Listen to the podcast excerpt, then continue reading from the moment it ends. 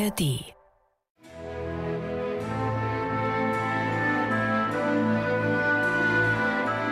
MDR Klassik, die Bachkantate mit Maul und Schrammeck.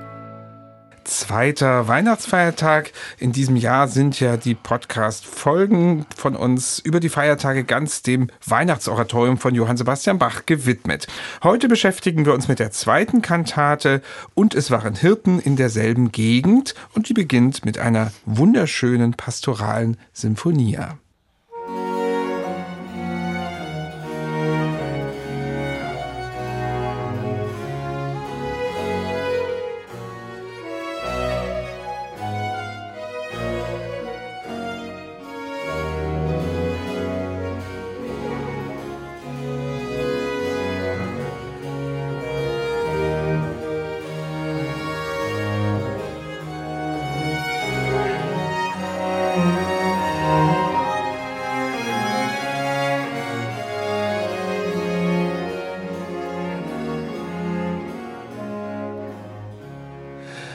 Soweit diese Symphonie. Wir gehen natürlich noch einmal ausführlich gleich drauf ein, aber vor der Betrachtung dieser konkreten Kantate auch heute in diesem Podcast erstmal ein paar allgemeinere Themen und die führen uns in die Entstehungszeit des Weihnachtsoratoriums, also in das Jahr 1734.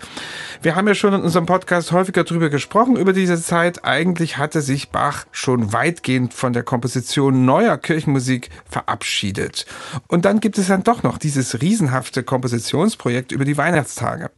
Das klingt nach sehr bewegten Zeiten. Wie, Michael, waren die frühen 1730er Jahre für Bach in Leipzig mal kurz zusammengefasst? Ja, ich versuche es kurz zu machen, lieber Bernhard. Das ist ein Thema, was mich echt sehr beschäftigt, weil ich da immer mit dem Bach so mitfühle. Man muss sagen, zur Zeit des Weihnachtsoratoriums ging es ihm wieder gut, beziehungsweise noch wieder gut weil es ist die Zeit, wo gerade ein neuer Rektor in der Schule angefangen hat. Der Rektor, mit dem Bach vier Jahre lang super zusammengearbeitet hat, Johann Matthias Gesner, hat leider im Herbst 1734 Leipzig verlassen, weil er eine Professur an der Universität Göttingen angenommen hat. Aber der hatte tatsächlich erhitzte Gemüter besänftigt. Wir hatten 1730 die Situation, haben wir, glaube ich, ein paar Mal im Podcast angesprochen, dass Bach wirklich am Tiefpunkt war. Der Stadtrat hatte angefangen, Einfluss zu nehmen auf die Auswahl seiner Sängerknaben. Die wollten einfach mehr einheimische Kinder von bedürftigen Leipziger Familien in dieses Thomas-Alumnat kriegen, auch wenn den Bach das Fehlen jeglichen musikalischen Talents bescheinigt hatte. Und darüber haben die sich total verworfen. Da hieß es dann plötzlich, der Herr Kantor sei inkorrigibel, er tut nicht allein nichts, sondern erklärt nicht einmal, warum er nichts tut, soll zeitweise seine Singestunde nicht gehalten haben. Und in dieser Zeit bricht auch diese wöchentliche Kantatenproduktion 1729, 1730 ab. Gessner bekommt das hin, zwischen beiden Seiten Seiten zu moderieren.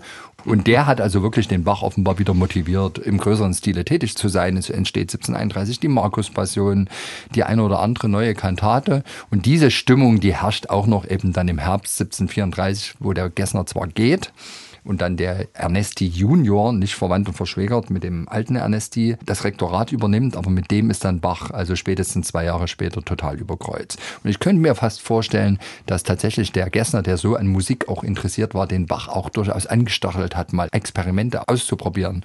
Vielleicht haben die sich mal darüber unterhalten, was ist denn das mit dieser Affektenlehre und ist es wirklich so, dass der eine Affekt nicht kompatibel ist mit dem anderen? Genau das wird ja hier im Weihnachtsoratorium durch die vielen Parodiebeziehungen ja vorgeführt, dass eigentlich nahezu alles geht. Wir haben es ja gerade gestern ausführlich besprochen, wie da auch der Bach uns durchaus an der Nase herumführt. Jedenfalls in dieser Situation, also Bach ist wieder wachgeküsst, er ist kreativ tätig, auch für die Kirchenmusik, nicht nur im Collegium Musicum, nicht nur als jemand, der plötzlich wieder anfängt, gedruckte Klaviermusik zu publizieren, sondern er ist zurück auf Spur. In dieser Situation entsteht das WO. Lange Antwort auf eine kurze Frage. Sehr wichtige Antwort, sehr komplexes Thema natürlich. Es geht nicht alles immer ganz kurz, aber ich muss noch nachfragen, könnte es auch ein weiterer zyklischer Gedanke sein über das Weihnachtsoratorium hinaus, nämlich ein Zusammenhang mit dem Oster- und dem Himmelfahrtsoratorium, die in dieser Zeit ja auch neu oder wieder aufgelegt entstehen? Unbedingt, lieber Bernhard. Und wie immer bei Bach, wenn er etwas anpackt, macht er es richtig und er hat auch immer so enzyklopädische Ansätze, ja. Es folgen dann einfach in den nächsten Jahren noch ein amtliches Oster- und Himmelfahrtsoratorium, also im Grunde die ganz entscheidenden Ereignisse in der Vita Christi. Wo Bach zuvor eigentlich nur die Passion im Portfolio hatte, die werden jetzt ergänzt und auf diese Weise hat er im Grunde so eine Art Vita Christi dann Mitte der 1730er Jahre vorgelegt und alle drei Stücke vereint eben auch, dass sie im Wesentlichen im Parodieverfahren entstehen, also durch die Wiederverwendung älterer Musik garniert dann mit all den Elementen, die natürlich für ein Oratorium wichtig sind, Bezug zum Evangeliumstext und so weiter und so fort, Choräle. Über die Parodie werden wir morgen noch ein bisschen genauer reden. Jetzt erstmal noch eine letzte allgemeinere Frage. Bach hat ja 1729 die Leitung des Collegium Musicum übernommen in Leipzig und man sagt immer, na ja, der wollte sich ein bisschen anders beschäftigen, weil er eben Ärger hatte auf Arbeit und sich da so ein privates Vergnügen gesucht hatte. Das war natürlich auch jetzt gleichzeitig eine Möglichkeit in der Kirche wieder solche schwierigen Stücke zu spielen wie das Weihnachtsoratorium. Theoretisch ja, lieber mhm. Bernhard. Und ich gehe auch davon aus, dass große Teile seiner Mitglieder im Collegium Musicum, das waren ja auch Studenten der Universität, vielleicht auch Schüler von Bach, Söhne von Bach, dass die dann regelmäßig bei der Kirchenmusik mitgemacht haben. Denn der Bach hatte ja ein großes Problem, was er wirklich jeden Sonn- und Feiertag mit Pragmatismus bewältigen musste. Die Stadt Leipzig hatte bis ins späte 18. Jahrhundert hinein, eigentlich bis ins 19. Jahrhundert hinein, nur sieben Planstellen städtische Musiker. Vier Stadtpfeifer, drei Kunstgeiger. Die mögen noch den einen oder anderen Gesellen gehabt haben, aber Bach sagt selber da in seinem berühmten Entwurf einer wohlbestallten Kirchenmusik im August 1730, das reicht hinten und vorne nicht, um ein normales Kantatenorchester ausreichend zu besetzen und solche Festtagskantaten mit drei Trompeten oder dann auch mal drei Oboen und so weiter. Wir haben ja hier in unserer Kantate jetzt Hirtenmusik vor und vier Oboen. vier Oboen. Eben, das geht alles hinten und vorne nicht auf, ja. Und wenn man dann auch noch im Thomanerchor so viele musikalische Luschen hat und dann vielleicht noch notgedrungen gute Sängerknaben ins Orchester stecken muss, dann wird es ja noch schwieriger. Mhm. Und deswegen muss es Bach irgendwie gelöst haben. Aber 1730 sagt er eben auch, früher wäre es ja so gewesen bei den Thomaskantoren vor mir, da gab es noch so ein Etat, wo man solche Studenten, die ein Instrument spielen konnten, mit einer Gratifikation belohnen konnte, wenn sie regelmäßig bei der Kirchenmusik mitmachen. Diesen Etat, den habt ihr mir gestrichen und dadurch habe sich auch die Willfährigkeit der Studenten mhm. bei der Kirchenmusik zu helfen, also wesentlich verringert. Tja. Und er stellt dann wirklich sozusagen diese ganz rhetorische Frage, denn wer wird umsonst arbeiten oder Dienste tun? Na, und tatsächlich ist es so, naja, ja, hat sich auch nicht viel geändert. Tatsächlich ist es so, dass wir nicht belegen können, dass sich an dieser schwierigen Situation vor Bach etwas geändert habe. Es gab dann nicht diesen Etat plötzlich, dann in den 1730er Jahren, das hat auch der Rektor Gessner nicht erreicht. Manchmal wird spekuliert, dass Bach vielleicht dann den Verkauf seiner Texthefte genutzt hat, um über mhm. so eine Art schwarze Kasse vielleicht Musiker zu animieren irgendwie muss er es geschafft haben und ich gehe auch davon aus, es waren am Ende sicherlich Musiker des Collegium Musicum, zumal die ja tatsächlich besser als alle anderen viele Einzelstücke des WOs schon kannten, ja. denn es waren ja fast alles Stücke gewesen, die ursprünglich das Collegium Musicum aufgeführt hatte. Also die kannten die Noten schon. Insofern spricht da schon vieles dafür. Aber wieder lange Antwort auf eine kurze Frage, aber du siehst, Bachforschung ist komplex. Außerdem ist ja heute Weihnachten und alle haben Zeit. Ne? So. Also, wir bitte nicht zu sehr vom Brat Kantaten vorbereiten, ablenken lassen. Ja, stimmt. Wir kommen heute natürlich zur zweiten Kantate, zum zweiten Weihnachtsfeiertag. Und die, das fällt auf, hat relativ wenig Parodien. 14 Sätze sind es insgesamt, also umfangreich. Und nur zwei die beiden Arien beruhen auf Vorbildern.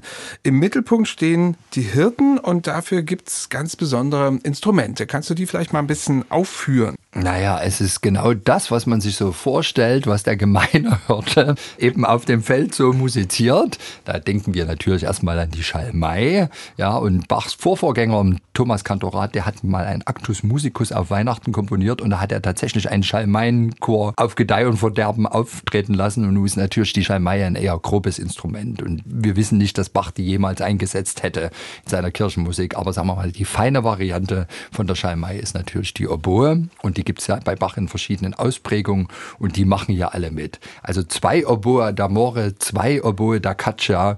Das sind dunkel, tief klingende Oboen. Ganz besondere Pastoralstimmung kommt da auf, wenn die erklingen. Und natürlich schon seit der Antike spielt der Hirte die Flöte. Also deswegen sind natürlich auch die Querflöten Hirten dabei. Also das ist hier die Hirtenbesetzung in dieser Kantate. Deswegen sprechen wir auch bei Kantate 2 des Weihnachtsoratoriums immer von der Hirtenkantate. Und diese wirklich exklusive Instrumentierung kann man gleich am Anfang im ersten Satz so wunderschön ja. hören in dieser Sinfonie. Ein unglaublich schönes Stück, wie ich finde. Und das hat Bach neu komponiert natürlich, ja. aber in traditioneller Weise.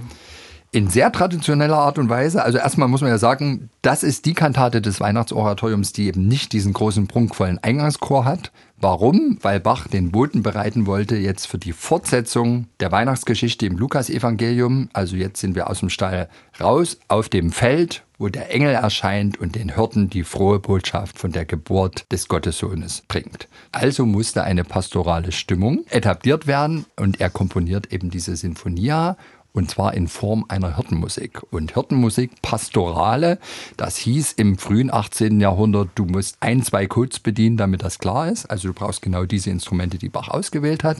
Du brauchst den Dreiertakt, idealerweise den Zwölf-Achteltakt, um eine klassische Pastorale zu komponieren. Das, was praktisch die italienischen Hirten erfunden haben, schon im 17. Jahrhundert, die pflegten in der Weihnachtszeit in Rom zum Beispiel vor den Marienbildern solche Stücke zu musizieren, vor den den Häusern, in den Städten, um damit auch tatsächlich ein bisschen Geld zu verdienen. Und das komponiert Bach jetzt. Allerdings nicht ausschließlich das, sondern wir haben ja hier im Grunde zwei Chöre, die miteinander musizieren. Es gibt eben diesen Chor tatsächlich der vier Oboen und das klingt ganz klar nach Hirten. Und es gibt den Chor der Streicher mit den Flöten, tolle Klangmischung. Und das ist wie so eine Art doppelchörisches Musizieren. Und Albert Schweitzer hat das mal sehr schön in ein Bild gefasst. Für ihn ist das der Hirtenchor, der im Dialog steht mit dem Engelchor. Und damit werden ja tatsächlich die beiden Protagonisten dieser Kantate wunderbar etabliert, nämlich die Engel und die Hirten.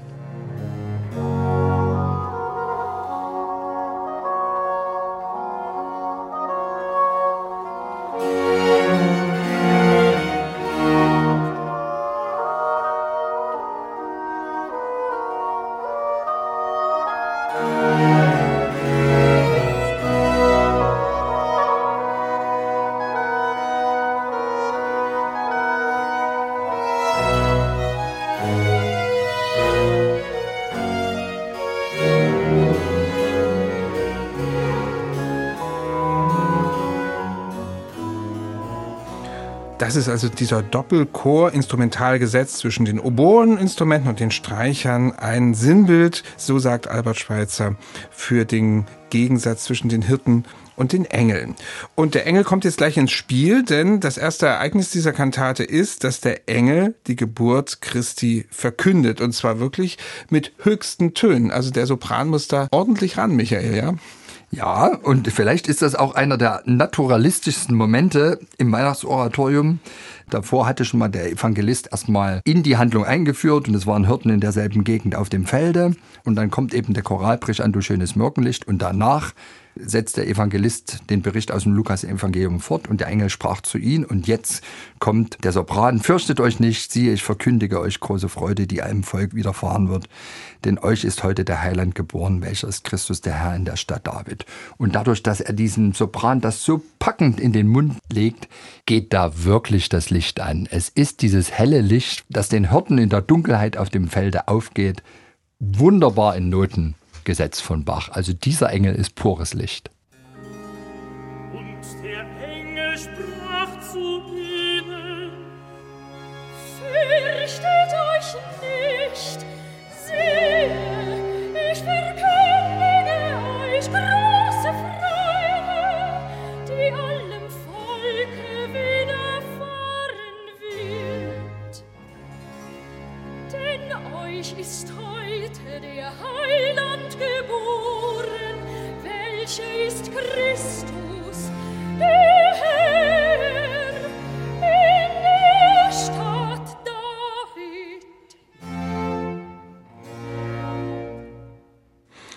So singt also hier der Engel in seiner Solostelle. Es folgt dann ein weiteres einführendes Rezitativ auf die erste Arie dieser Kantate. Und das ist die sogenannte Hirtenarie, eine Tenorarie mit Soloflöte. Die hat Bach übernommen aus der Kantate Tönet ihr Pauken, also dieser Glückwunschmusik für Maria Josefa. Und auch hier wollen wir mal ein bisschen Parodiecheck machen das hat sich ja dann doch stark verändert, was da Bach hier im Weihnachtsoratorium einsetzt. Ja, also die Texte sind tatsächlich von der Ausrichtung sehr unterschiedlich. Fromme Musen, meine Glieder, also das ist eine sehr verführende Musik, ja. Und jetzt wird daraus frohe Hirten, eilt, ach eilet, ehe ihr euch zu lang verweilet, all das holde Kind zu sehen. Geht die Freude, heißt zu schön, sucht die Anmut zu gewinnen, geht und labet Herz und Sinn. Und es wirkt in sich schon sehr schlüssig. Ich würde sagen, es geht insofern in Ordnung, wenn man sagt, der Hauptaffekt dieser Arie sollte sein, sucht die Anmut zu gewinnen, also etwas Anmutiges zu komponieren. Dann passt schon. Auf der anderen Seite, ich will jetzt nicht backmessern, aber will es trotzdem schon mal ansprechen, eine Arie, die mit dem Text beginnt, frohe Hirten, eilt, ach eilet, ehe ihr euch zu lang verweilet. Eigentlich hätte das ja vielleicht auch dafür sprechen können, eine Musik zu komponieren, die einen gewissen hastigen Charakter hat. Also mindestens in diesem A-Teil, wo das angesprochen wird eilt die angefochtenen Seelen, eilt wohin mhm. nach Golgatha. Ja, da lässt also Bach wirklich die Noten rauschen, damit dieses Eilen rankommt. Aber nein, hier auf diese Weise ist tatsächlich ein anmutsvolles Stück entstanden. Wir bleiben dadurch in dieser pastoralen Stimmung.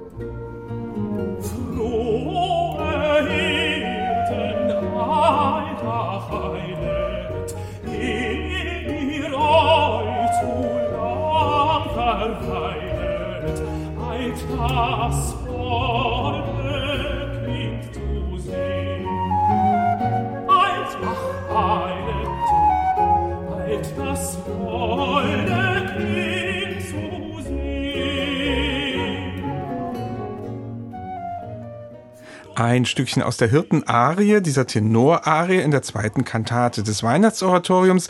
Ja, und Michael, dann geht's immer so ein bisschen unlogisch weiter, finde ja, ich, im stimmt. Weihnachtsoratorium. denn der Engel spricht wörtliche Rede, aber es singt nicht mehr die Sopranstimme, sondern der Tenor, der Evangelist. Ja, die berühmten Worte, und das habt zum Zeichen, ihr werdet finden, das Kind in Windeln gewickelt und in einer Krippe liegen. Ich bin mir sicher, er hätte das den Sopran auch noch singen lassen, wenn nicht dazwischen dieses neu gedichtete Rezitativ, mhm. was zur Hirtenarie hinleiten musste, gekommen wäre.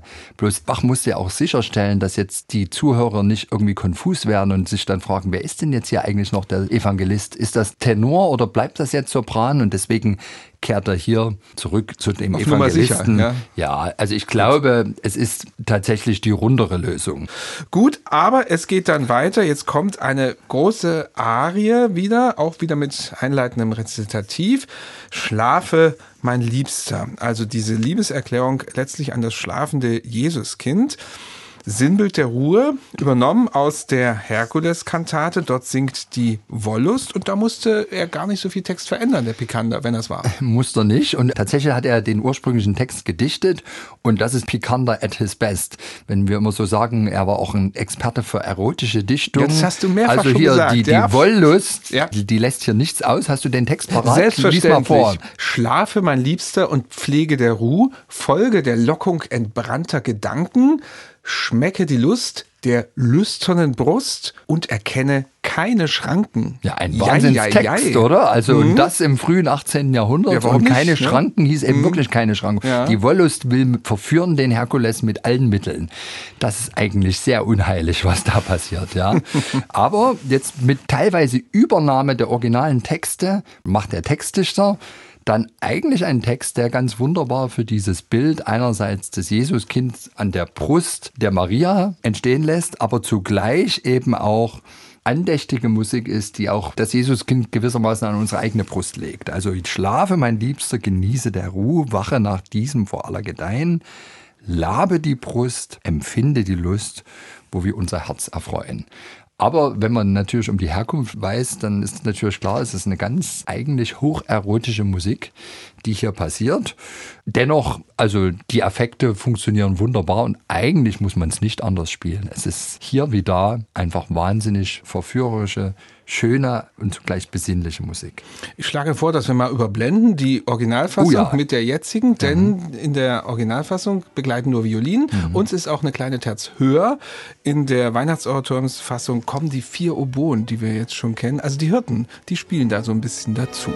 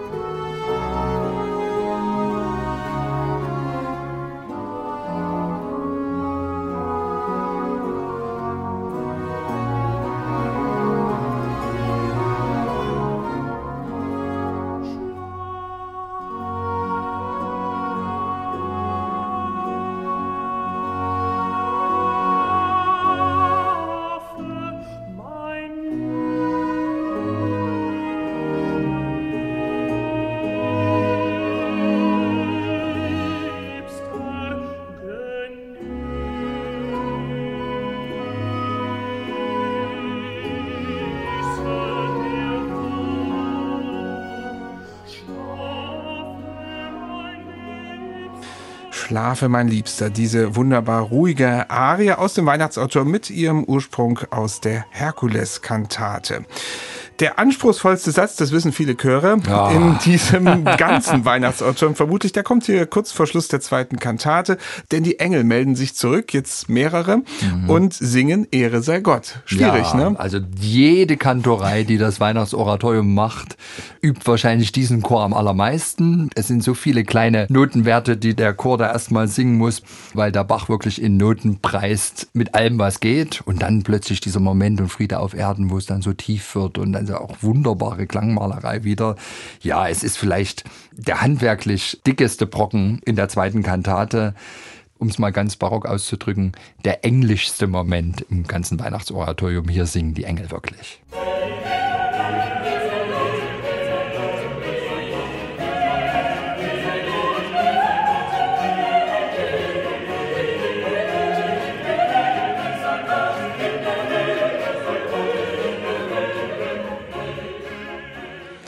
Ehre sei Gott mit dem Engelschor in der zweiten Kantate des Weihnachtsoratoriums. Ja, und dann sind wir schon am Ende dieser Kantate.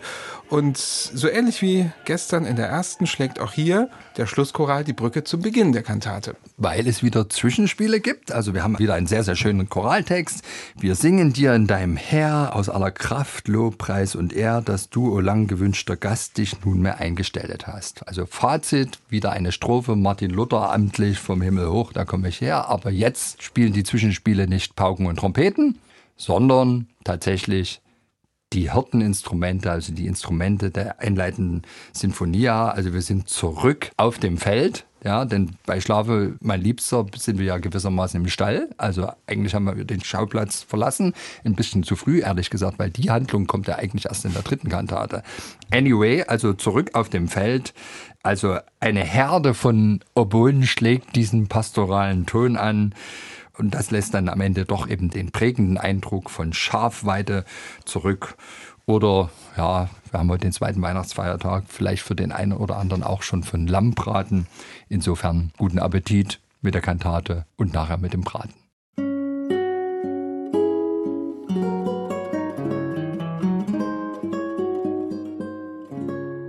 MDR Klassik